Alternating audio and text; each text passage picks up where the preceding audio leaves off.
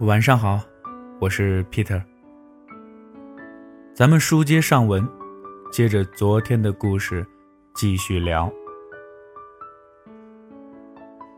潇潇坐在路边，旁边一个大箱子，头埋在双腿里，看起来可怜极了。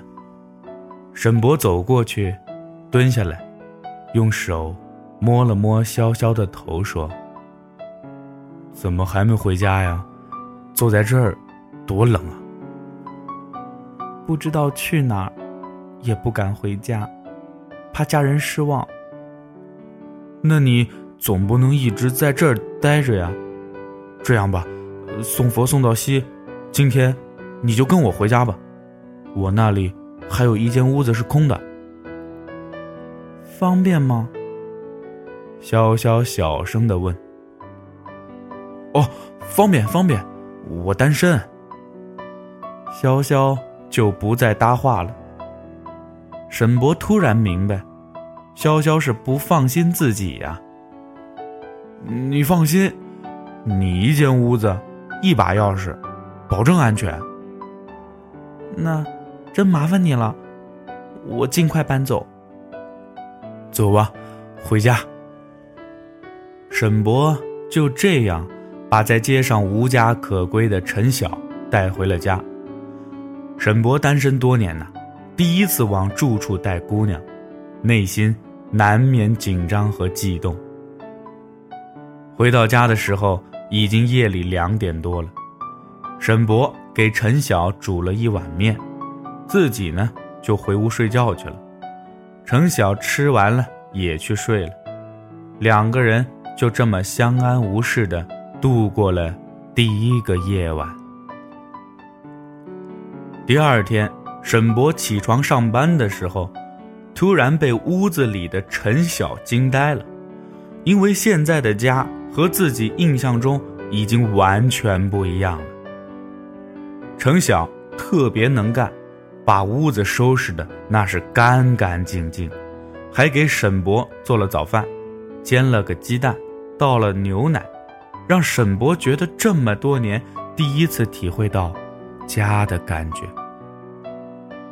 因为家里有程晓的照顾，沈博白天的工作更有劲头。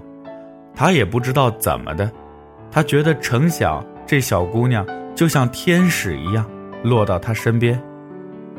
平时工作没事的时候，沈博总喜欢赖在酒店不回家，至少这里还有人能说说话。回家后呢，就他自己一个人。可如今不同了，家里有了程晓，他每天都盼着早些下班回家。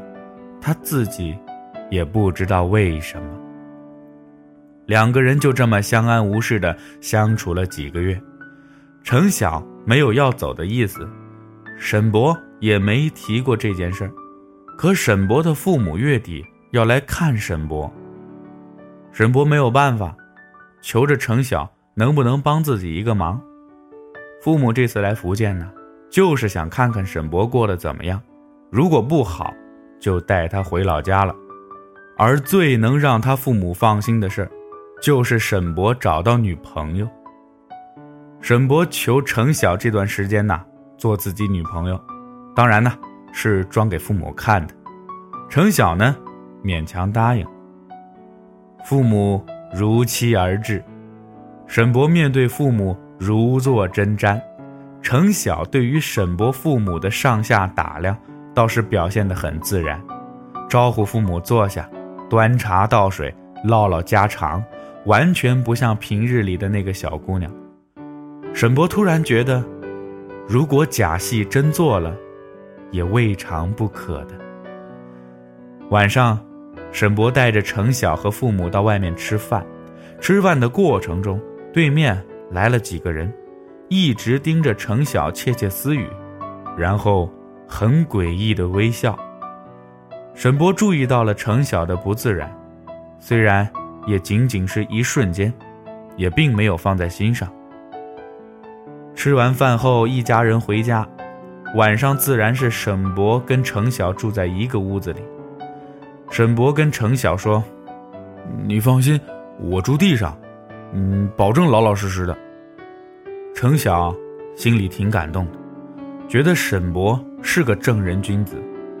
一夜相安无事，早晨起来的时候，沈博的父母啊，早早的叫他们俩起床，推门看见沈博一个人睡在地上，似乎就明白了，两个人呐，可能根本就没在一起，或者是吵架了。沈博的父母偷偷拉着沈博过来问：“你们是不是吵架了？怎么还分开睡呀？”沈博打着哈哈就过去了，说自己工作忙，晚上忙得晚，就没想打扰程晓，自己啊睡地上了。虽然很拙劣的借口，但好在是应付过去了。沈父沈母待了几天就回老家了，屋子里又剩下沈博。跟程晓了，经过这几天的相处，两个人的感觉似乎发生了很微妙的变化。因为沈博要出差几天，着急出门，没告诉程晓。三天后回来的时候，发现程晓不在屋子里。沈博打了电话也没人接。就在急得不行的时候，程晓拎着一堆东西回来，看见坐在屋子里的沈博，扔下东西。就跑过去抱着沈博，边哭边说：“你去哪儿了？怎么才回来呀？”沈博没想到的是，程晓的反应会这么大，也没想到自己在程晓的心里这么重要，心里一阵感动，抱着程晓安慰着，两个人就这么看着对方。程晓慢慢的把眼睛闭上，沈博紧张的把嘴巴凑过去。两个人就这么好了。有了程晓的生活后，沈博的生活啊发生了翻天覆地的改变。下班不再加班，早早的回家。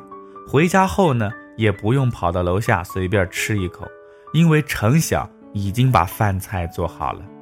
这样的生活让沈博觉得幸福啊。也倍加珍惜。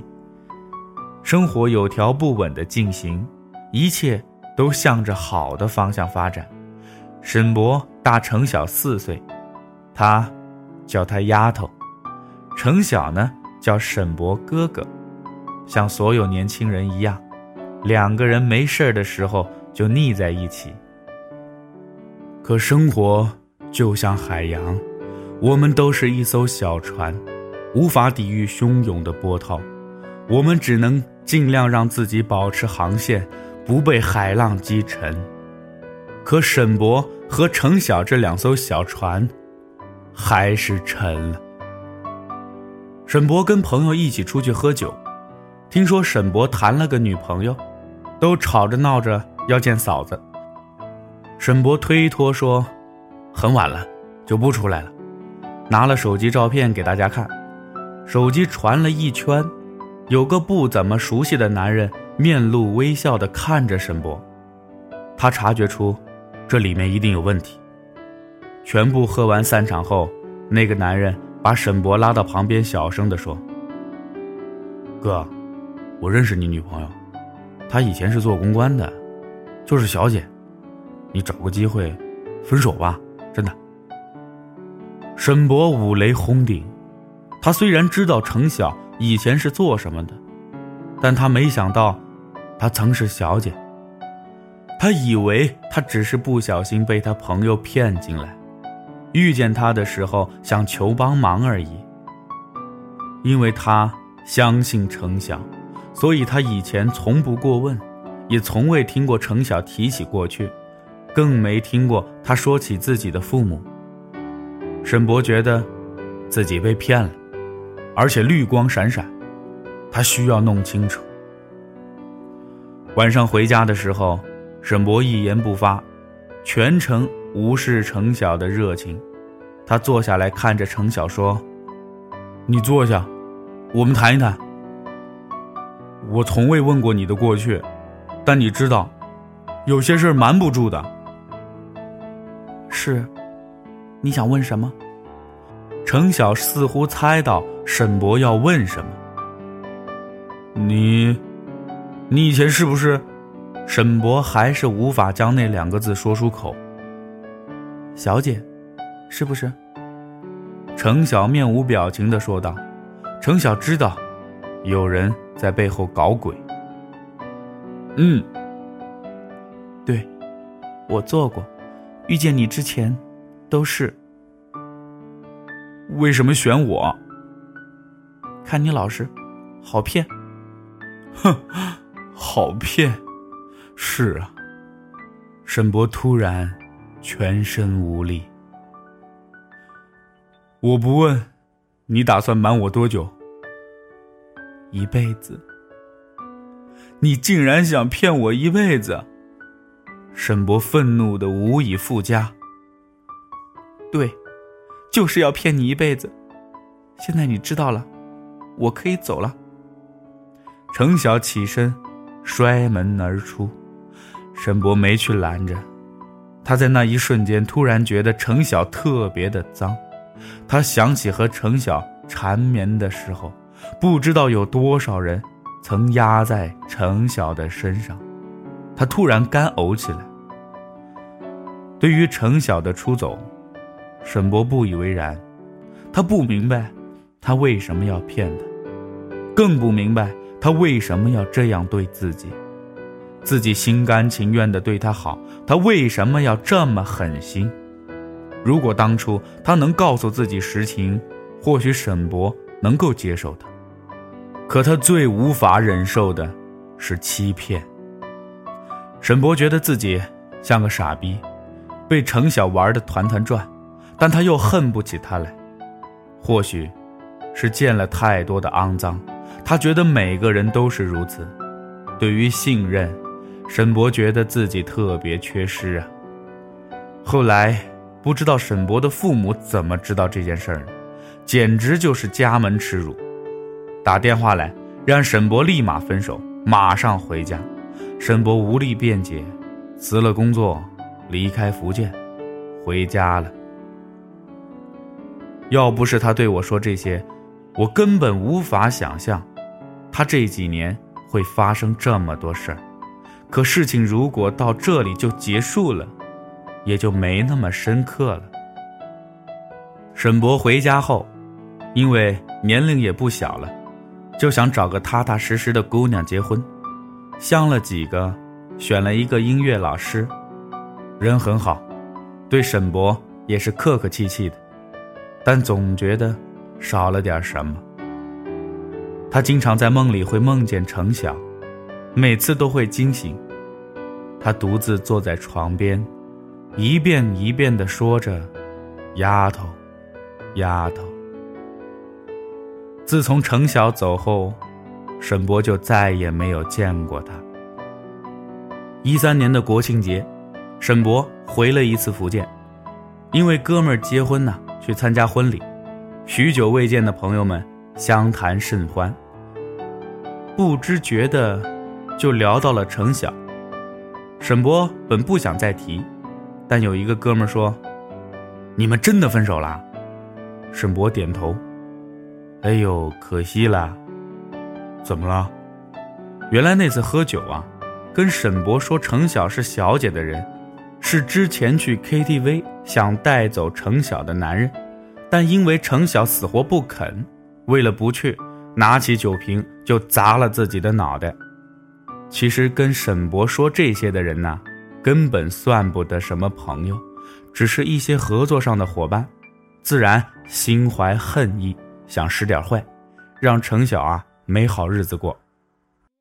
而沈博之所以相信他们的话，是因为在沈博的心里，他就没有真正的相信过程晓。那个人第一次去的时候就碰见程晓了，沈博是第二次，所以程晓觉得沈博是个老实人，可以救自己出去，才有了之前的故事。沈博不知道怎么回的家。也不知道这条路啊是怎么走过来的，他知道自己用最恶毒的语言伤害了自己最爱的女人，他想挽回，却没有机会。沈博回家之后啊，推掉了婚事，他想去找程晓，跟父母说了缘由，父母也就不再阻拦了。沈博走了很多的城市，去过所有程晓曾说过想去的城市，但都一无所获。沈博觉得这辈子可能都见不到那个丫头了，也听不见程晓温柔的叫他哥哥了。他不打算放弃，他说：“你有没有爱错过人？是不是所有的相遇都必须像世俗里的人？”柴米油盐，路人甲乙。我，就是程晓爱错的那个人。如果他能找一个普普通通的人，在一个陌生的城市重新开始，最好不过了。程晓有消息时，沈博正在去深圳的路上，他站在售票厅排队买票。电话突然响了，显示的。是一个陌生的号码，没等沈博接起来就挂了。等沈博回过去的时候，是一个路人接的，是一个公共电话。十几分钟之后，电话又打进来，是个男人打的。请问是沈博吗？嗯，程晓在等你，可能不行了。沈博问了地址，连夜打车过去。到了医院，看见许久未见的程晓躺在床上，不知是走过去，还是怎样。他想逃走，因为没有脸面去见他。程晓看见沈博来了，笑着招呼他坐下。那个男人，是程晓的父亲，说了几句话就出去了，留下沈博和程晓。沈博不知道怎么开口，倒是程晓先说的话：“哥哥，你来啦。”就这一句话，沈博再也挺不住了，趴在程晓的床上痛哭起来。我找了你很久，一直没有你消息，我没脸见你，我是王八蛋。程晓轻轻地摸着沈博的头说：“没关系的。”我知道哥哥，总有一天会相信我。你不恨我吗？恨呐，特别恨。他们污蔑我，你竟然都没有问我是不是真的。从你当时的表情看，你就是不相信我了。我又多做解释有什么用？对不起。别说对不起，你没有错。说对不起的，应该是我。我没能保住我们的孩子。沈博特别吃惊，原来，在程晓离家之后，发现自己怀孕了。他本来想去找沈博，但又在气头上，觉得自己特别委屈。本来是打算打掉的，但又觉得太可惜了。程晓决定去西安把孩子生下来。程晓独自在西安生活，已经五个多月了。就在程晓打算去超市买些东西的时候，被街头转角的一辆车撞倒在地，大出血，孩子没了。神志不清期间，一直念着沈博的名字。父亲从他手机里找到沈博的手机，这才联系到他。知道事情的真相后。沈博狠狠地抽了自己两个大耳光。程晓看着沈博，眼泪噼里啪啦的往下掉。他一直跟沈博重复着一句话：“哥哥，我是干净的，除了你没有别人。”我知道，哥哥，我是你的人，你要相信我。我知道，我知道。程晓说完这两句。就昏过去了。重症监护了两天两夜，凌晨四点多走的，因为颅内出血，回天无术。沈博跪在地上，给程晓的父亲磕了三个头，求他把程晓的骨灰给自己，因为程晓的父亲已经和他的母亲离婚。另外组建家庭了，也就同意了沈博的要求。程晓又回到了福建，是沈博带他回来的。沈博说，他不知道以后的路怎么走，但他不会离开福建了，他要一直陪着程晓，即使以后结婚生子，他也要随时随地能见到程晓。他欠他的太多了。沈博没有回老家，把父母接过来之后，就一直在福建。我知道沈博不离开那座城市的原因了，那里有他的魂儿，有他的命。在所有认识他的人里，只有我知道他的故事。前几天的晚上，沈博给我打电话说：“我梦见丫头了。”我说：“你别瞎想了，事情已经过去了。”沈博说：“过不去的。”有些事儿啊，一辈子都过不去的。如果可以选择，我愿意做他擦肩而过的路人甲，也不愿意做他生命里爱错的那个人，那样他就可以一世安康、平安幸福了。申博说：“丫头走后，屋里太空了，但又觉得她从没离开，好像每次他下班回家。”他都能从厨房冲出来，笑眯眯的看着他说：“哥哥回来啦，今天辛苦了，丫头给你捶捶背。今天有好吃的，哥哥请品尝。丫头想你了，你什么时候才回来呀？哥哥，我是你的人。”你要相信我。今天的故事就说完了。我是 Peter，咱们明天再见。打开微信右上角添加公众账号 “Peter 讲故事”，在回复栏回复“沈博”两个字，给你看这一篇文章的文字版下半段。